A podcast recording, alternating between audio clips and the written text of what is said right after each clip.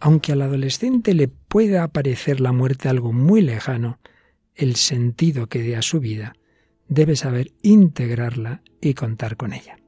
Seguimos hablando de adolescencia y juventud. ¿Nos acompañas?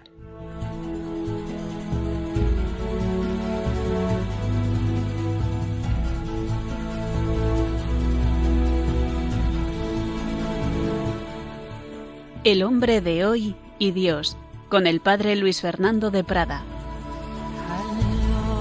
Un cordialísimo saludo. Muy querida familia de Radio María, aquí seguimos avanzando por las edades de la vida, todavía un poquito atascados, entre comillas, en la adolescencia, pero ya decíamos que no es que el adolescente adolece, sino que crece. Y bueno, pues también nosotros vamos creciendo poquito a poquito en conocer esa etapa tan importante de la vida.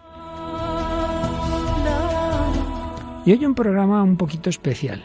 No podremos tener todas las secciones que habitualmente tenemos porque en cambio tenemos una entrevista interesantísima. Paloma Niño, ¿qué tal? ¿Qué nos cuentas? ¿Qué nos traes hoy? Muy especial. Pues sí, muy especial porque si en el programa pasado hablábamos de la sierva de Dios, eh, Rebeca Rocamora, hoy no solamente vamos a terminar eh, de contar su vida nosotros, eh, sino que va a ser alguien que la conoció muy de cerca. Bueno, mm, tan cerca, tan cerca que es su hermana, ¿no? Una de sus hermanas, son cuatro eh, pues eh, en concreto la tercera de las hermanas, va a contar un poquito eh, la adolescencia de Rebeca y también esa última parte de su vida con la enfermedad.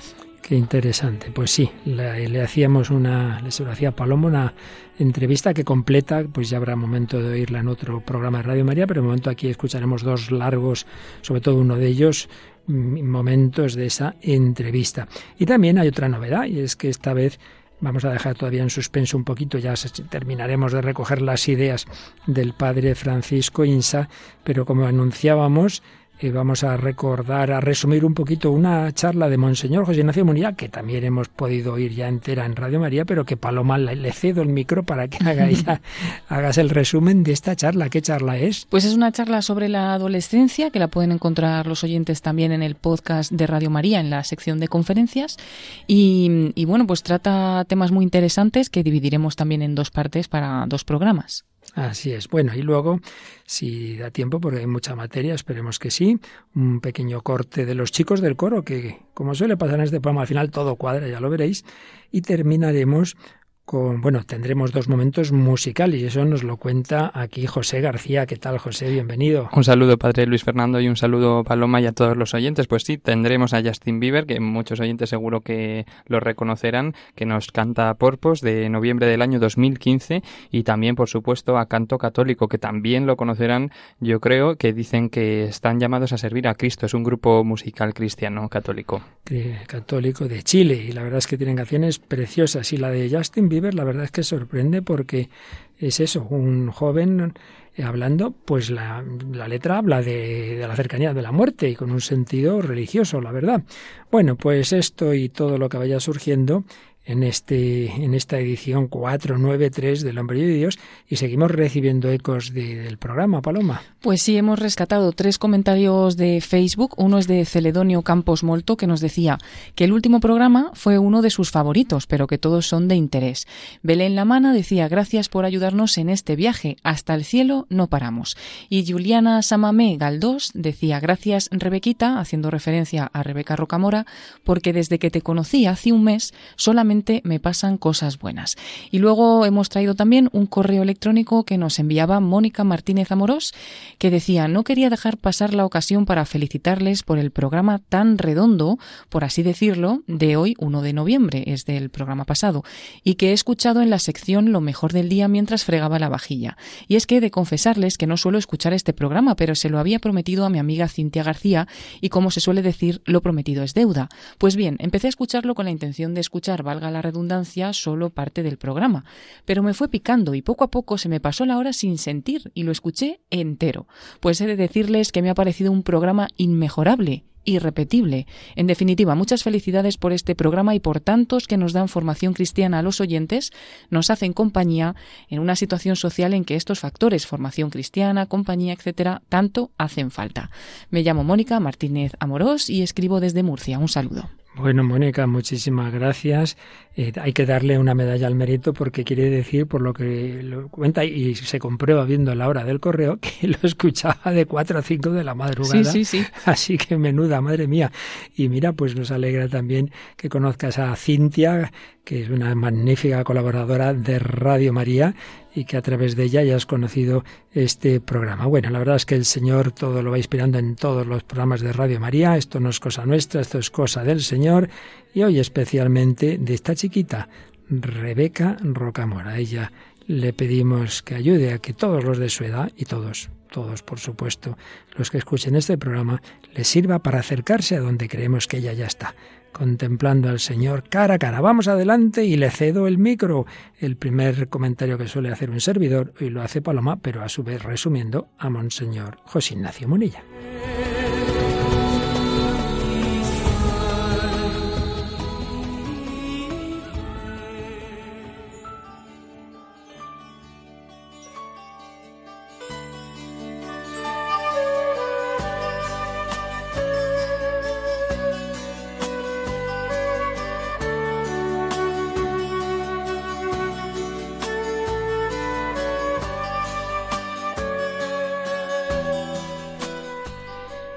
Vamos a resumir esta conferencia de Monseñor José Ignacio Munilla en la que hablaba de qué aspectos pueden ayudar eh, para la etapa de la adolescencia, también a los padres en este momento tan difícil para la educación de sus hijos, ¿no?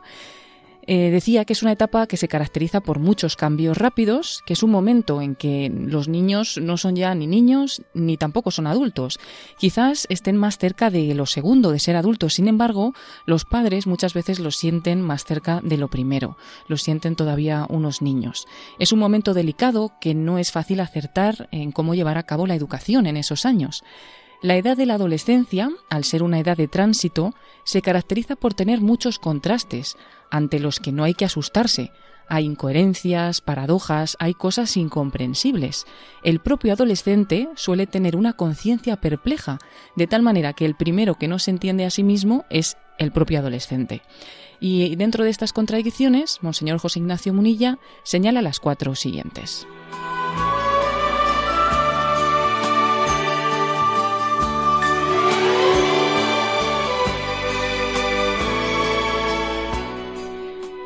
La primera contradicción es que se vive a medio camino entre la presunción y la desesperación. Parece algo incompatible, pero se puede ser una hora presuntuoso y desesperado un ratito después. Uno parece autosuficiente, pero en el fondo tiene mucha inseguridad. Se considera el ombligo del mundo, pero después se autodesprecia.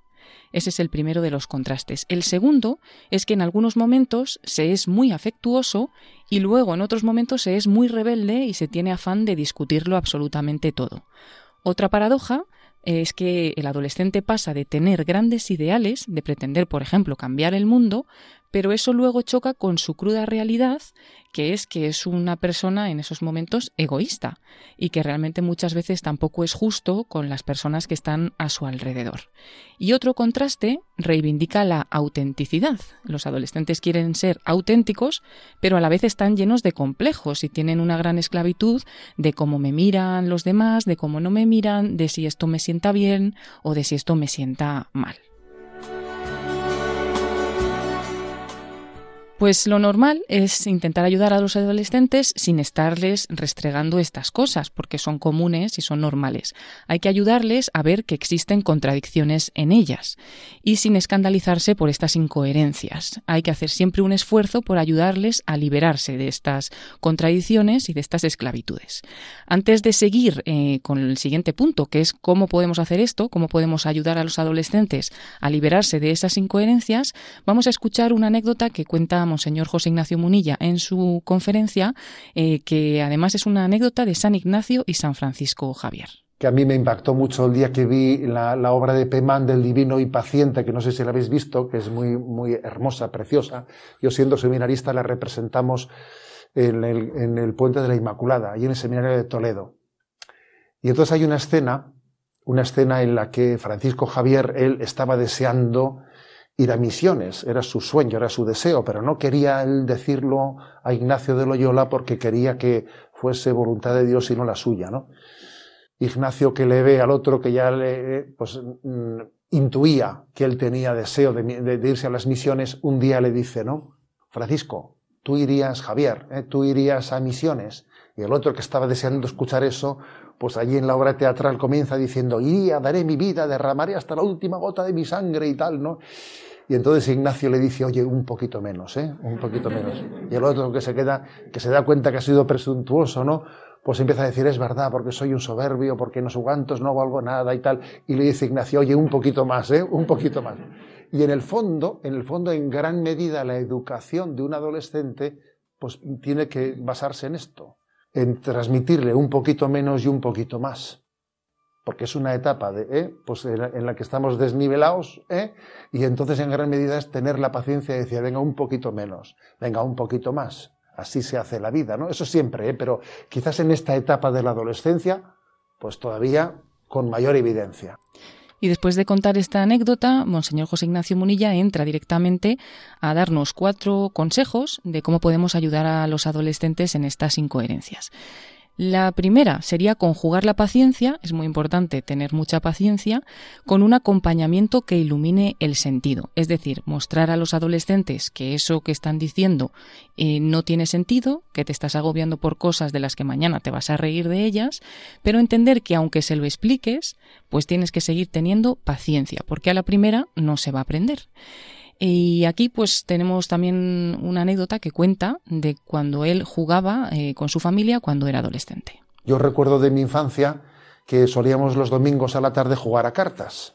Y, yo tenía un mal perder tremendo, tremendo, oye. ¿eh? enganchaba un cabreo que era increíble. Y me acuerdo que mis padres siempre me decían, pero, pero, pero ¿te das cuenta que estamos jugando? ¿Que esto es un juego? ¿No te das cuenta que estás haciendo el ridículo? Estamos jugando. Y yo eso, no sé, eso que me decían debía de, o sea, patinaba eso, ¿sabes? Porque yo volví a enganchar una, o sea, un, enfado increíble, o sea, perder, o sea, perderlos, ¿eh? Entonces recuerdo que un domingo jugamos a cartas, perdí como siempre, ¿eh? Empecé ya a perder los papeles, mis padres me dijeron lo de siempre, oye, y ese día dije, dije, pues es verdad, pues qué tontería, ¿no? Si estamos jugando, ¿no? Y de repente ese día dije, a ver, pero si me han dicho lo que me llevan diciendo un montón de tiempo, no me han dicho absolutamente nada nuevo. ¿Y por qué hoy lo he entendido? Pues eso es un misterio. Yo no sé, hay alguna neurona que de repente se gira, se gira una neurona y lo que era obvio ese día lo has visto evidente, ¿no? Entonces, por eso creo que tiene que haber una, una, combinación de iluminar el sentido de las cosas, pero con paciencia, porque hay, una, hay un momento de gracia un momento de gracia en la maduración de las personas que no controlamos. Y uno pues podría cometer el error de decir, a ver, pero ¿qué parte de lo que te he dicho no has entendido? ¿no? Entonces, a ver, pues es que claro, es que eso no sirve porque la neurona no ha dado la vuelta, ¿eh? No ha dado la vuelta. ¿eh? Pues con esta anécdota explicaba eh, este primer punto, ¿no? De tener paciencia, pero a la vez iluminar el sentido. Un segundo consejo sería la relación de autoridad. Además de iluminar el sentido, hay que poner unos límites.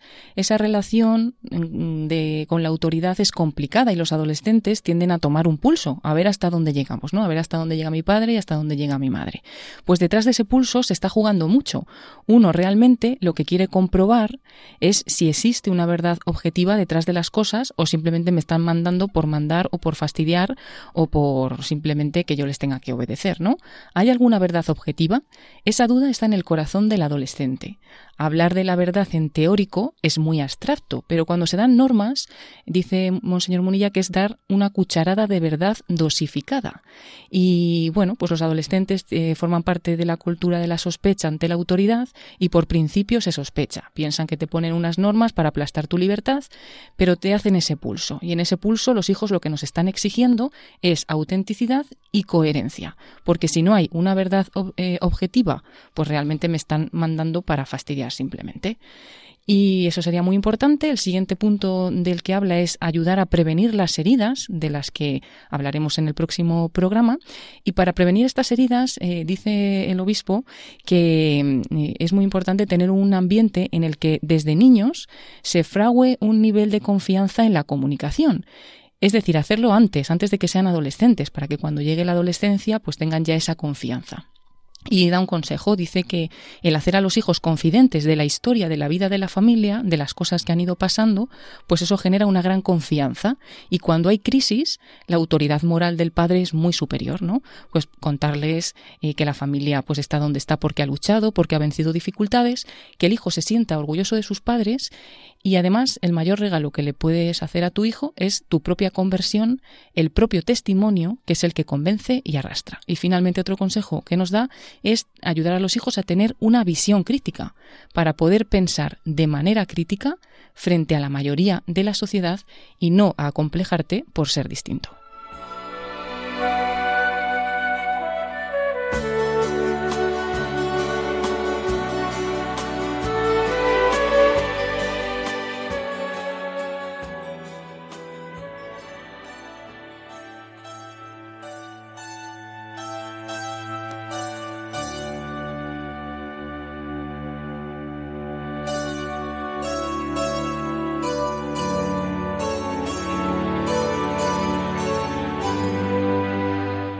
Aquí seguimos en Radio María, en El Hombre de Dios, hablando de la adolescencia. Paloma Niño acaba de resumirnos una parte de una conferencia que entera la tenéis en nuestro podcast de Monseñor José Ignacio Munilla, con anécdotas de su propia vida, de su propia familia y adolescencia. Una familia que, unos padres que tuve el honor de conocer y realmente excelentes, grandes educadores dentro de esa sencillez de una familia cristiana, ella vasca, el castellano y cómo fueron transmitiendo a sus hijos los grandes valores de la fe y del sentido común.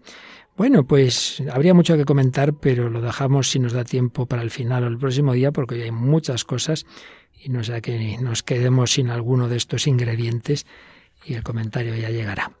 Y pasamos con José García a esa, esa, incursión que hacemos en la música moderna o contemporánea, normalmente en relación con el tema que tratamos, y donde muchas veces nos llevamos gratas sorpresas de encontrar en, en la música aparentemente superficial pop, a veces temas muy profundos. Y de hecho, yo creo ver, José, en esta canción que nos traes, propósito, purpose, Justin Bieber, pues como que el chico está hablando de una muerte cercana. Pues sí, sí, casi prácticamente inminente podrían decir algunos, pero sí que es verdad que es ese sentimiento y ese eh, poco control, ¿no? Pero que lo podemos eh, encontrar en la música. Ahora lo escucharemos, pero Justin Bieber la publicó esta canción en el año 2015, en noviembre de 2015, y es de su tercer álbum de estudio.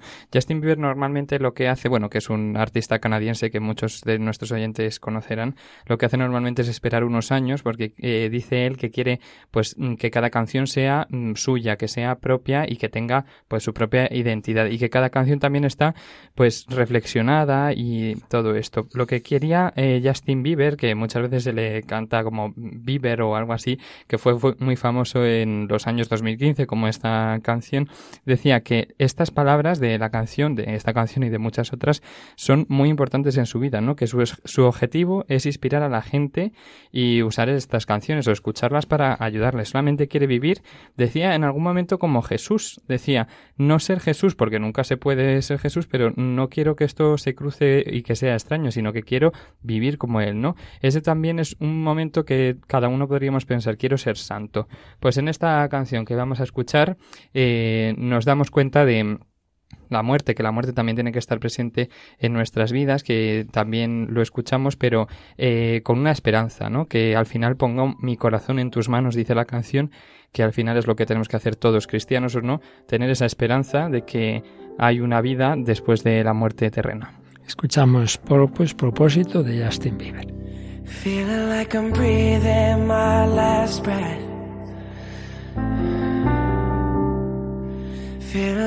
walking my last steps.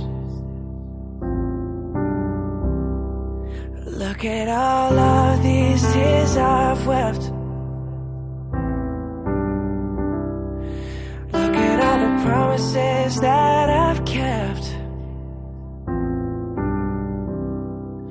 I put my all into your hands. Here's my soul to keep. Let you with all that I can. You're not sentir que estoy respirando mi último aliento, sentir que estoy caminando mis últimos pasos. Mira todas esas lágrimas que he llorado, mira todas las promesas que me he cumplido. Pongo mi corazón en tus manos, aquí está mi alma para que te la guardes. Te dejo entrar con todo lo que puedo. Tú no eres difícil de alcanzar y me bendices con el mejor regalo que jamás haya conocido. Tú me das un propósito. Sí, me has dado un propósito. Oh?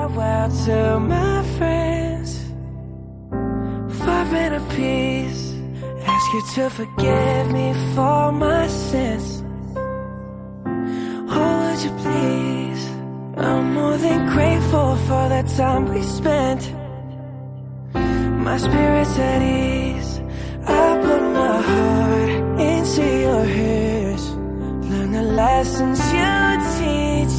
No matter when, wherever I am, you're not hard to reach. Al pensar que mi viaje ha llegado a su fin, me despido de mis amigos para tener paz interior. Te pido que me perdones por mis pecados. ¿Lo harías, por favor? Estoy más que agradecido por el tiempo que pasamos. Mi espíritu está en calma. Pongo mi corazón en tus manos, aprendo las lecciones que me enseñas. No importa cuándo, esté donde esté, tú no eres difícil de alcanzar.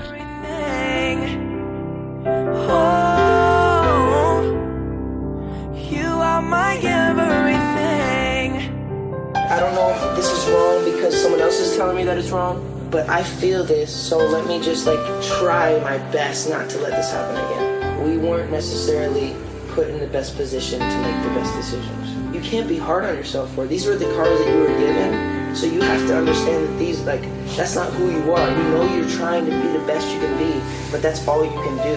If you don't give it all you got, you're only cheating yourself. Give it all you got, but if it ends up happening, it ends up happening. Están escuchando en Radio María El hombre de hoy y Dios, con el padre Luis Fernando de Prada, Paloma Niño y José García. Propósito esta bella canción de Justin Bieber. Bueno, tenemos poquito tiempo, pero un par de líneas que quieras subrayar. Pues José. también nos dice al final de la canción, lo hemos comentado, dice, tú eres mi todo, tú eres mi todo, me has dado el mejor regalo que jamás haya conocido, tú me has dado un propósito cada día, este propósito, esta cosa que tenemos que tener cada día para seguir viviendo en esta vida terrena y darle gracias a Dios por todo lo que nos da porque ponemos nuestro corazón en sus manos y nuestra alma se la damos a Jesús. Y al final lo que decimos siempre, ¿no? Que nuestro corazón, pues a veces eh, la adolescencia sobre todo se siente triste y luego al minuto se está muy contento, pero tenemos que fijarnos realmente con, en el que es de verdad, ¿no? En Cristo, que es el que nos da este propósito para cada día. Sí, yo también me fijaba en el propósito, ¿no? Y, como nos decía también en el resumen que hacíamos de la conferencia de Monseñor Munilla, decía que hay que iluminar con un sentido a los adolescentes. Pues como al final lo que te hace descansar, como él dice en algún momento, para tener paz interior, pues es tener ese sentido, ese propósito en la vida que nos lo da, pues Dios, ¿no? Y bueno, pide directamente, ¿no? Que me, que perdones por mis pecados. Y hay también una de las frases que dice, no sé si esto está mal porque alguien más me está diciendo que está mal, ¿no? Cuando hablábamos también que los adolescentes se fijan tanto en lo que dicen unos Mm. o dicen otros. Y, y bueno, pues la verdad que muy bonita la canción. Y como os decía yo al principio del programa, tiene el valor de hablar de la muerte. Eso no es tan frecuente en un adolescente, en un joven, pero así empieza la canción, sentir que estoy respirando mi último aliento, que estoy caminando mis últimos pasos. Mira todas estas lágrimas que he llorado y las promesas que he cumplido. Bueno, la muerte llega antes o después.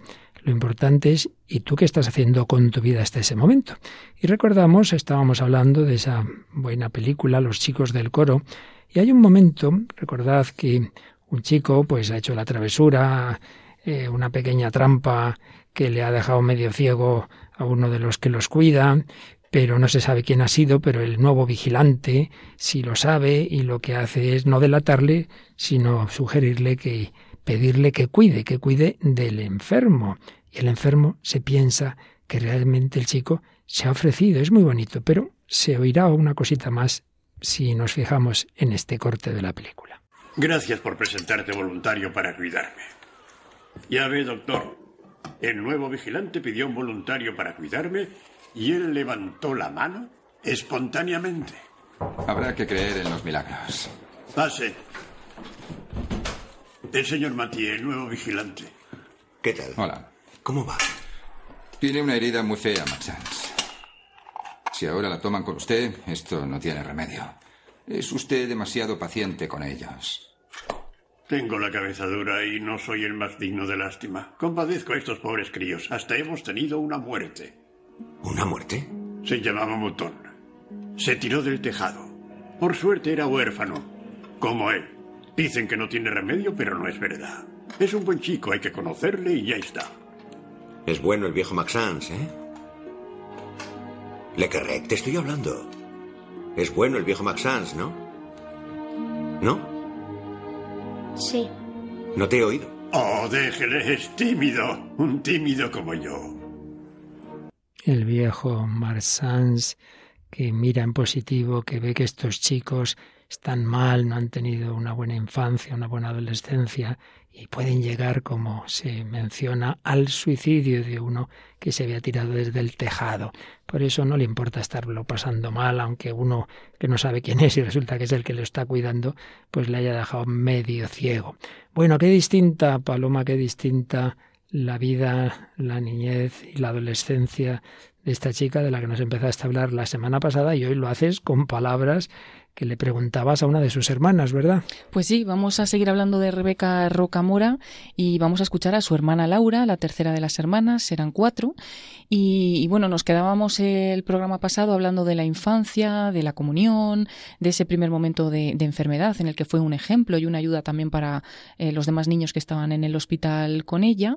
Y, luego simplemente por, señalar eh, alguna cosa, pues esa enfermedad le ayudó a acercarse mucho más a Dios y a los que estaban a su lado se volvió de nuevo a, casa después de esa etapa en el hospital y, el 2 de junio de 1990 recibió la confirmación. Recordamos que ella quería recibirla porque quería comprometerse en su vida dando una respuesta personal y quería ser catequista. Le dijeron que hasta que no hiciera la confirmación no podría ser catequista.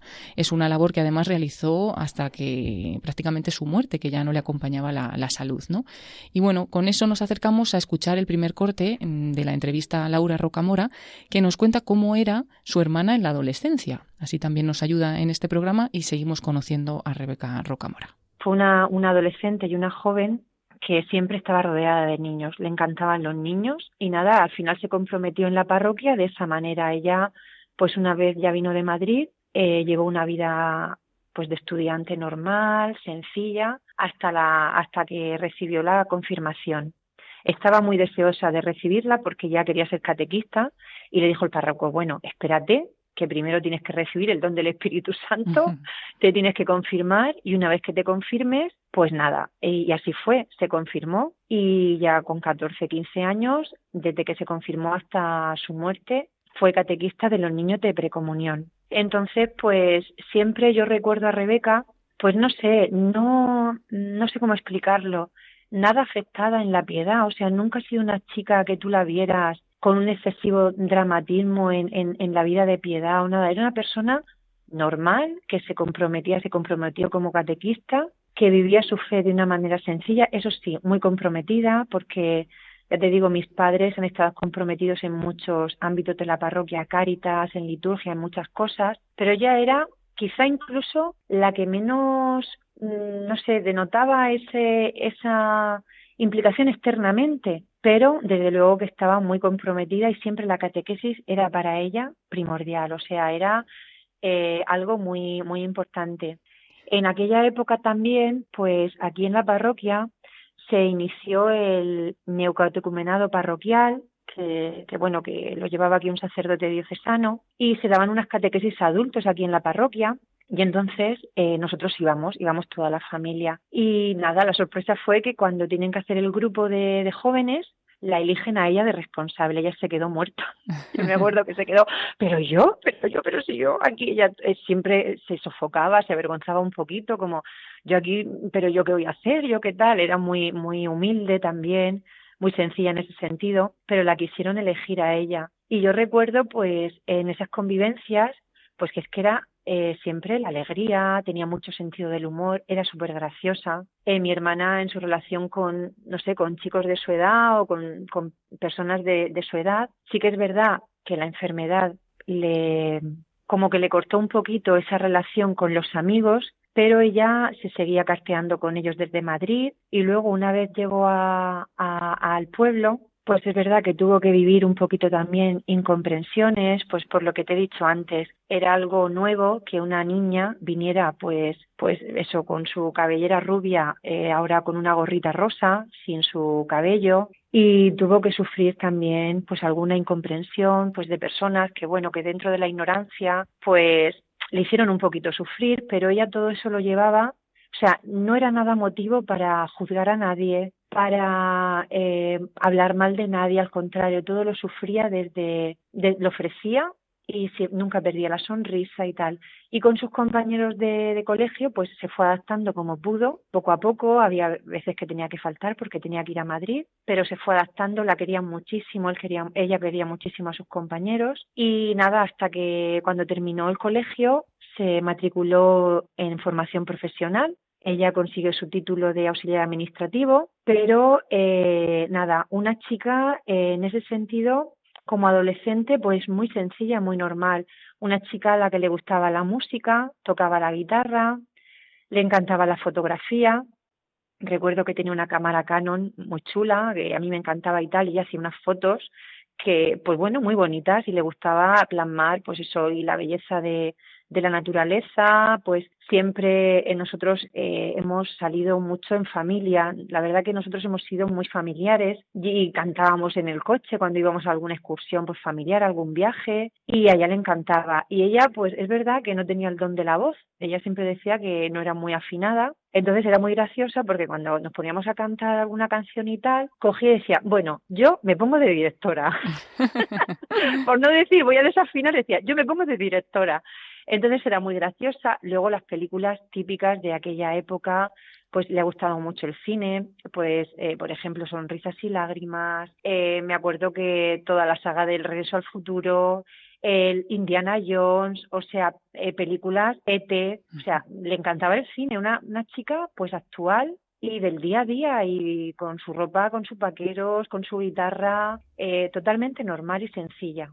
Y nos ha contado más o menos esa etapa y nos vamos a ir ya un poquito más adelante cuando está inmersa en lo más hermoso de la juventud, tenía 20 años y llega de nuevo la inesperada enfermedad. Fue a principios de 1995.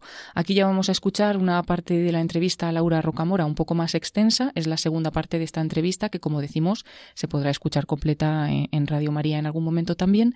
Y vamos a escuchar a su hermana cómo cuenta la enfermedad y la muerte de Rebeca. Ella, por su primera enfermedad, eh, tuvieron que radiarla y le quemaron eh, algunas hormonas vitales para, para el organismo, entre, entre ellas eh, el tiroides, ¿vale? Entonces ella iba a, revisión cada seis meses a Madrid, con lo que ello conllevaba, y tenía una medicación de por vida. Ella tenía que, que inyectarse una hormona, que era intramuscular, si no recuerdo mal, y se la tenía que inyectar en las, en las piernas, en los muslos. Entonces, pues aprendió a ponerse las inyecciones ella sola, siendo una niña, tú imagínate, pero todo lo hacía de una manera que no, yo recuerdo, además la imagen que tengo de ella es que cuando le tocaba la medicación esta, ella se retiraba a una parte para no llamar la atención y tal, se ponía sus inyecciones y seguía con lo que estaba haciendo, si era estudiar era estudiar, si era jugar era jugar, si era, ayudar en casa a mi madre pues a poner la mesa o hacer cualquier cosa, como si no pasara nada, como si eso fuera lo más normal del mundo, sabiendo que no lo era. Incluso eh, yo recuerdo que había, había veces que tenía las piernas ya tan doloridas de, tantas inyecciones que tenía que pedir un poco de ayuda al farmacéutico para que él pues le pudiera inyectar porque ya ya no encontraba sitio para poder ponerse la, inyección. En esas revisiones eh, sí que es verdad que cuando ella está a punto de cumplir 20 años, el otoño-invierno de 1995, pues ella empezó a, a encontrarse un poquito eh, más flojita, más delicada, estaba un poco más, más cansada de lo habitual. Ella era una chica muy deportista, le encantaba la natación, jugar al badminton, al frontón, era una chica muy deportista. De hecho, precisamente porque tenía esa enfermedad, ella no quería ser una carga para nadie, y ni en el estudio, ni en que tuvieran que hacerle las cosas. Por eso mismo le gustaba practicar deporte, Entonces, en aquellos meses se encontraba como muy cansada, muy cansada. Eh, los médicos le dijeron que, bueno, que, Rebeca en principio estaba bien, le hacían analíticas y parecía que estaba todo correcto. Pero llega eh, los primeros meses de 1996, recuerdo que ella tenía la revisión, creo que en marzo, a primeros de marzo, y mi madre notó que Rebeca no era ella misma, o sea, ya empezaba a estar más apagada de lo habitual y entonces llamó a la clínica y les pidió por favor que le adelantaran la, revisión. Se fueron a finales de febrero y nuestra sorpresa fue que estando ya allí en Madrid, eh, cuando en principio no se veía nada, le hacen una serie de pruebas y le ven que tienen otro nuevo tumor eh, y esta vez en el sistema nervioso, un tumor que es un glioma que ellos le dicen a mi familia, sí, de, de sopetón, les dicen que Rebeca va a durar de 7 a 10 días. Y que Rebeca, pues, pues nada, que, que tiene eso y que eso no tiene curación. Bueno, pues imagínate, a Rebeca, es que claro, resumir toda esa etapa en poco tiempo, pero fue, fue como, como, un, como una carrera de fondo de Rebeca, o sea, si ella durante su vida había vivido en el día a día pues todo lo que hemos estado contando, eh, ella personalmente le dice al médico que quiere que le diga lo que tiene. Y es más, su, su, su, expresión fue, cuando yo era pequeña, yo no me enteraba mucho porque tenía 10 años, pero yo quiero que ahora me diga qué es lo que tengo para sufrirlo con mi familia. O sea, ella en ningún momento quería dejar la carga solo para mis padres. Ella quería saber su diagnóstico, quería saber lo que tenía y lo acogió de una manera, pues eso, ofreciéndoselo al Señor y de una manera como, como muy, con mucha fortaleza, o sea, con un espíritu, con una fe que a mí, a mí me admiró porque de hecho también pidió aquí en, en el pueblo, en Granja, eh, las fiestas son, se dedican a la Santa Cruz. Tenemos una astilla de un Lindum Crucis eh, traído y certificado de Roma, de la Basílica de Roma. Y entonces ella a nosotros nos dejó muy sorprendida porque le dice a mi madre, mamá, quiero que le digas a don José Ruiz, que era del párroco entonces, que me traiga el Lindum Crucis a Madrid. Y le dice mi madre, pero Rebeca, ¿tú sabes lo que estás pidiendo? Mm. Que el, el, relicario eso está en la ermita y eso jamás ha salido de su ermita. Y ella con una confianza, yo no sé de dónde le salía, le dice, mamá, pero yo sé que si se lo pides a don José me lo va a traer. Y efectivamente, se lo dice al párroco y el párroco en esa misma noche, recuerdo ese viaje, eh, vamos perfectamente, de un tirón, nos vamos a Madrid con el Lindum Crucis en un maletín, se lo lleva a su habitación de la clínica Puerta de Hierro y yo, Paloma, no sé describirte cuando llegó la reliquia a la habitación de mi hermana, si mi hermana siempre tenía esa sonrisa, es como si se hubiera transfigurado. Fue una alegría inmensa. Yo recuerdo que entraban médicos, entraban enfermeras que yo creo que dirían, esta chica, a todas les hablaba de, del relicario que tenía allí, de lo que significaba la cruz, de tal, o sea, hacía un apostolado sin pretenderlo que a mí me llamó muchísimo la atención. Y nada, ya cuando los médicos disponen, pues desahuciada, la, la traemos aquí a, a, a Granja y nada, ella estaba pues en cama porque esa enfermedad lo primero que se le manifestó externamente fue una parálisis, tenía medio cuerpo paralizado. Entonces pues pasó tres meses en cama. Y pues la verdad que, que esa etapa para nosotros fue dura, pero es que Rebeca nos la hizo liviana eh, Paloma, de verdad. Ella todo el tiempo quería que su familia no sufriera, no dar eh, a sufrir a nadie. Mm, venían a visitarla, pues mm, gente conocida, familiares, y la verdad que incluso después de su muerte la gente lo decía. Es que íbamos a ver a Rebeca, íbamos a darle ánimos a ella, y ella llevaba la conversación de tal mm. manera que al final se preocupaba por mi hijo que no tenía trabajo, porque si yo había ido al médico y tenía tal preocupación, tal y siempre dando gracias. La verdad que fue un regalo muy grande también porque el Señor lo permitió así, que, que le celebraran la misa todos los días en su habitación y la verdad que ella, eso fue, vamos, es que el Señor le, le permitió también muchos regalos, pero es que yo creo que su vida de alguna manera estaba agradando mucho al Señor. Y, y todo lo, o sea, cuando celebraban la Eucaristía, ella daba las gracias. Cuando le decían, Rebeca, pídele al Señor, ella siempre daba gracias. Y recuerdo una, una anécdota que, que, vamos, la tengo grabada, que cuando el párroco en una de las veces le dice, Rebeca, mira, pero pídele al Señor la salud, pídele al Señor que te ponga buena. Y ella no es que no pidiera la enfermedad, pero ella recuerdo que le dijo, si es que yo, el Señor ya sabe, yo le pido al Señor la salud y el Señor ya sabe que si conviene, me la tiene que dar. Es decir, si el Señor quiere que yo siga aquí, el Señor me va a devolver la salud. Yo solo le pido que me aumente la fe. O sea, su petición era como que iba más allá de la mera curación física. O sea, si el Señor quiere que yo siga aquí, eh, necesito fe para, para creer y, para, y para, para aceptar esta enfermedad hasta que Él quiera. Pero si Él no quiere que yo siga aquí y quiere otro plan para mí, yo necesito fe abandonarme, confiar, o sea, eh, era todo en, en ese sentido, y, pero ya te digo que de todo de una manera muy normal, muy muy sencilla cuando vino don Pablo a visitarla, que también fue, fue una gracia porque él era emérito en ese, en ese tiempo, y ese domingo, eh, creo que era del Buen Pastor, eh, había venido a confirmar aquí a la parroquia de Granja. Entonces se había enterado que Rebeca, porque conocía a mi familia y tal, había, se había enterado que estaba malita y vino a visitarla. Y entonces, pues nada, fue muy graciosa la conversación, porque ya te digo que Rebeca ni malita ni nada perdió su sentido del humor. Eh, se gastaban bromas mutuamente, pues nada menos con, con el obispo emérito,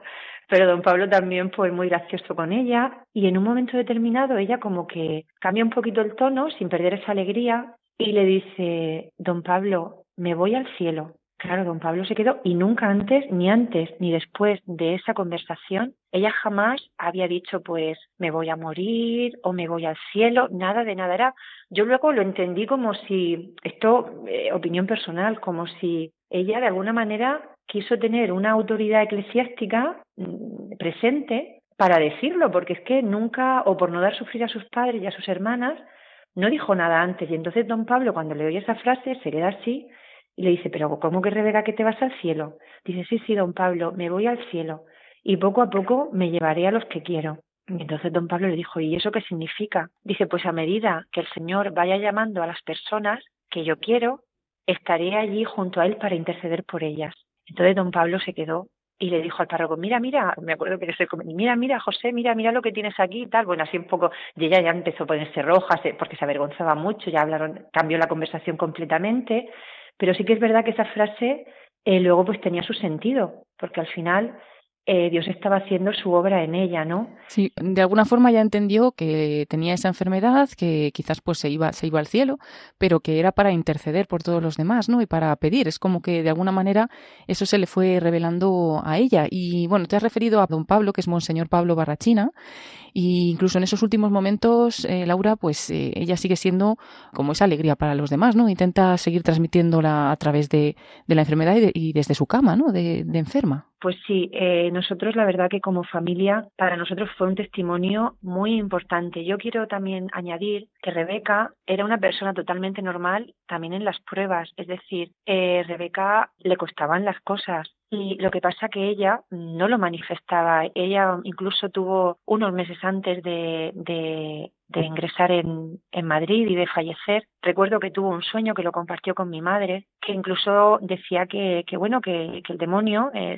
ella decía el demonio en ese sueño, como que la tentaba eh, y le decía que Dios no la quería. Y a mí eso luego me sorprendió, porque es que al final en la vida de las personas que se van acercando cada vez más al Señor, muchas veces eh, pasan este tipo de, como de tentaciones o de pruebas. Y es que eh, se levantó como muy, muy, muy triste, ella que nunca estaba triste y tal, muy triste como diciendo, mamá, es que me, me, me, me he tenido una, una lucha, es como que me da el demonio combate de que, de que no, de que a mí Dios no me quiere. Dios a ti no te quiere, pero todo esto que estás pasando desde pequeña, toda esta enfermedad, si te quisiera, no lo hubiera permitido. Dios a ti no te... Y ella todavía pedía más la fe. Recuerdo que mi madre decía, mira, vamos a rezar el rosario, tú cada vez le pides a la Virgen y le pides a la Virgen. Y eso fue una cosa puntual, pero mm, quiero destacarlo para que veamos que Rebeca también tenía su lucha interna, porque todavía para mí resplandece más su, su, su testimonio de fe y de abandono y de confianza. Y como bien dices, según se acercaba más a Dios y llegaba también ese momento final de, de su muerte, pues también estaba el demonio ahí para, para tentarla, ¿no?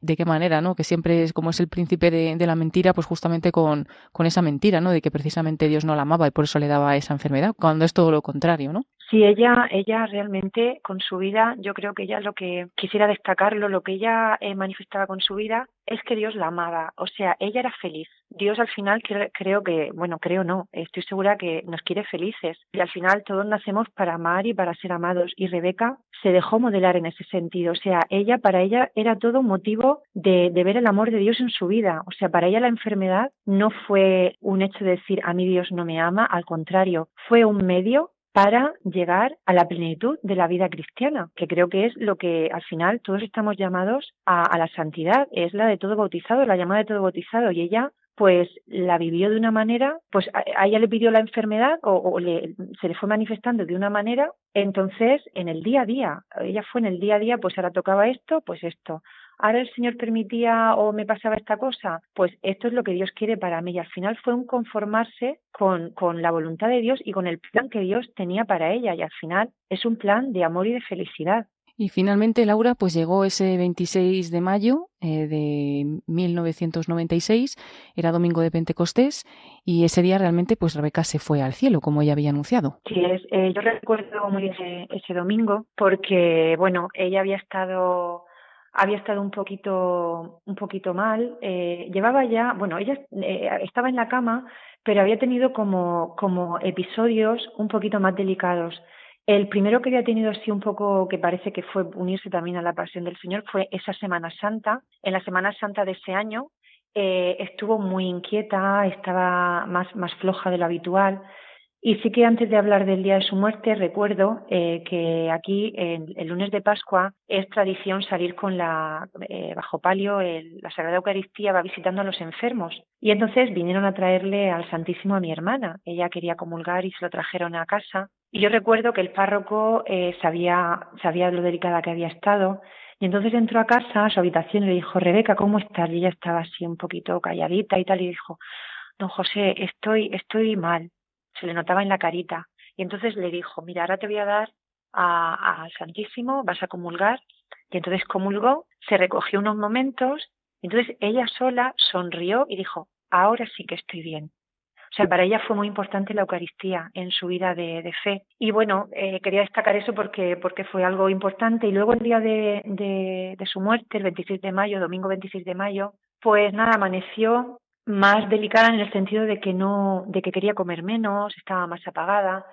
Entonces, eh, mi madre, pues claro, cuando llega ya se hace la hora de comer y ya no, no tenía apetito, pues normal preocupada, la preocupación normal de una madre, llamó a los servicios de urgencia para que vinieran a verla. Nada, le pusieron un suero, le dijeron que, bueno, también es que como estaba, eh, al final era la medicación y, y habían sido tres meses también de regalo, porque si recuerdas, en Madrid nos habían dicho que de siete a diez días y ella había, eh, eh, o sea, se había prolongado durante tres meses. Y bueno, pues la, le pusieron el suero y nada, mis padres lo que hicieron fue llamar a, a don Isidro, el sacerdote que venía a celebrar la Eucaristía. Llamamos también al farmacéutico, a Tomás, que era el farmacéutico de confianza que teníamos. Y nada, eh, empieza a tener, a estar más calladita, empezamos a rezar el rosario por la tarde alrededor de ella.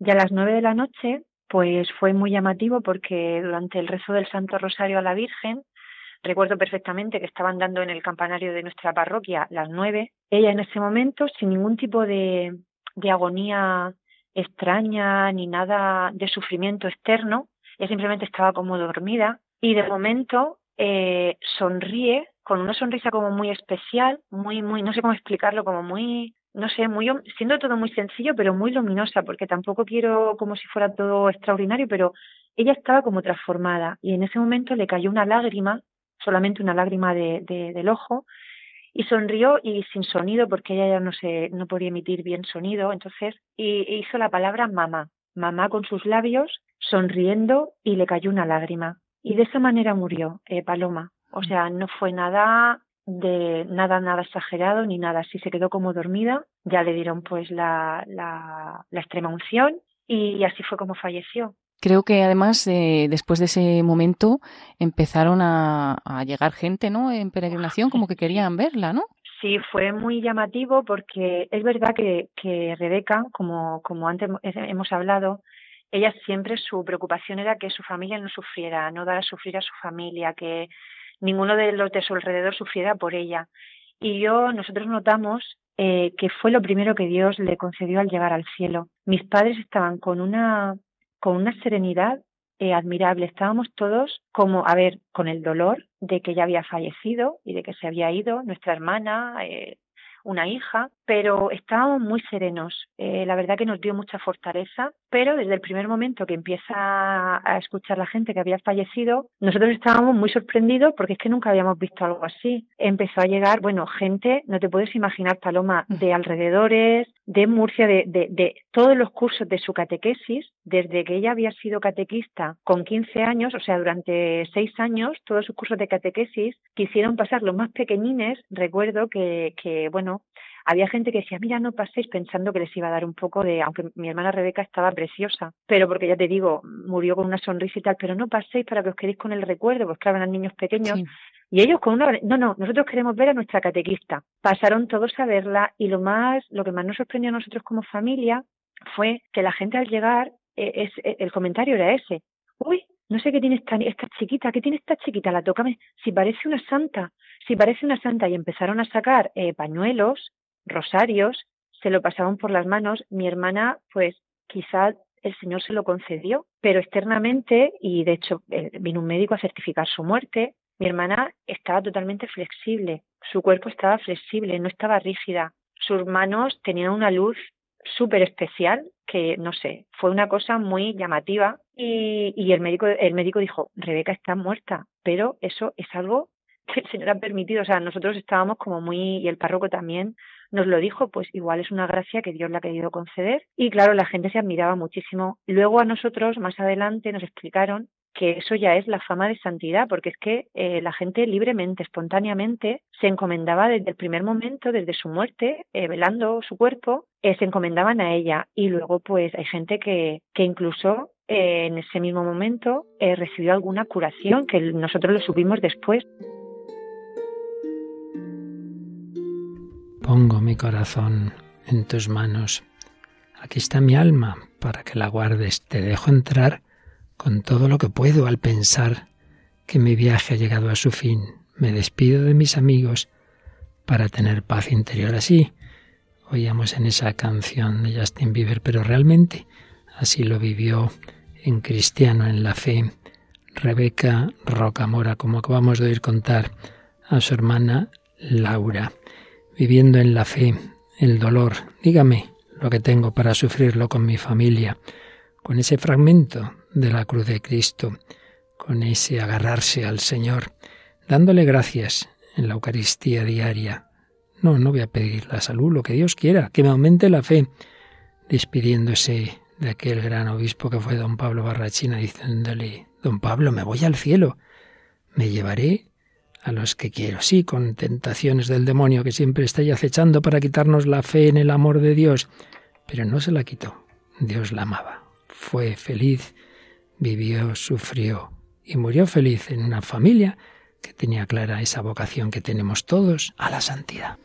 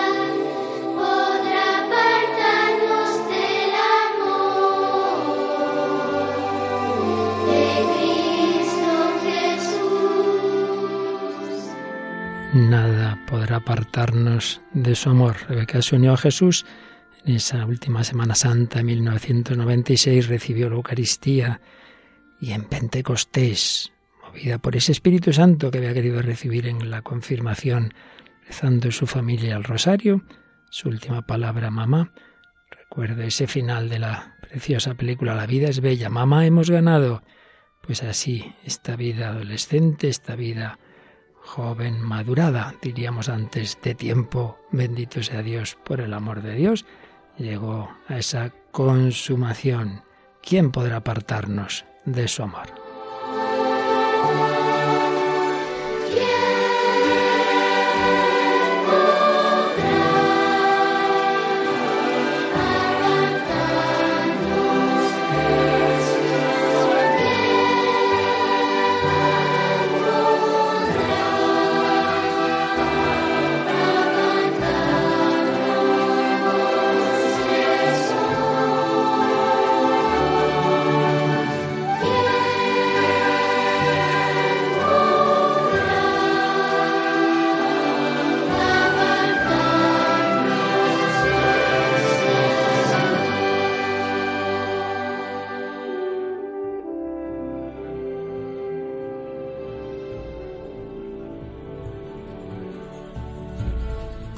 Pues así termina esta edición muy especial del Hombre de Dios. Este último canto, recordemos, José, que lo interpreta un coro magnífico, ¿verdad? Sí, este coro chileno que es canto católico, que dicen que están llamados al carácter contemplativo y apostólico, pues como escuchábamos también en este testimonio.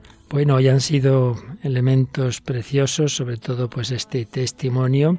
Y el próximo día podremos comentar un poco lo que aquí no nos ha dado tiempo Hoy nos hemos dejado tocar, tocar especialmente por este preciosísimo testimonio de esta jovencita Rebeca Rocamora.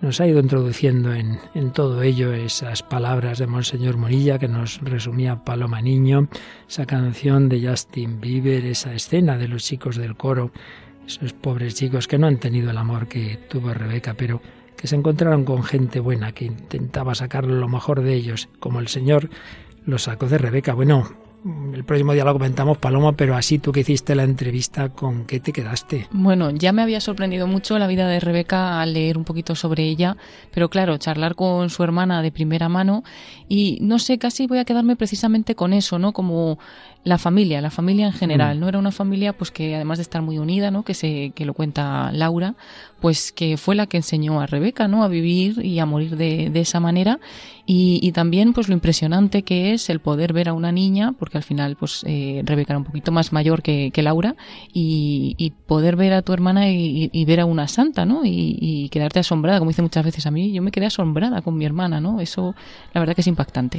Bueno, pues Rebeca vivió el sentido de la vida. Ahora llega un programa, se llama así, En Busca de Sentido, con Bárbara Meca.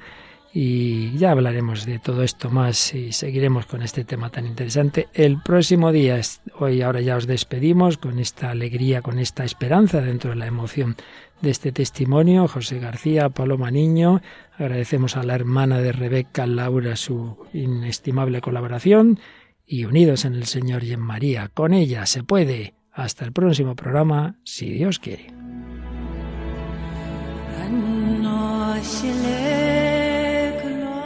Así concluye El hombre de hoy y Dios, un programa dirigido en Radio María por el Padre Luis Fernando de Prada.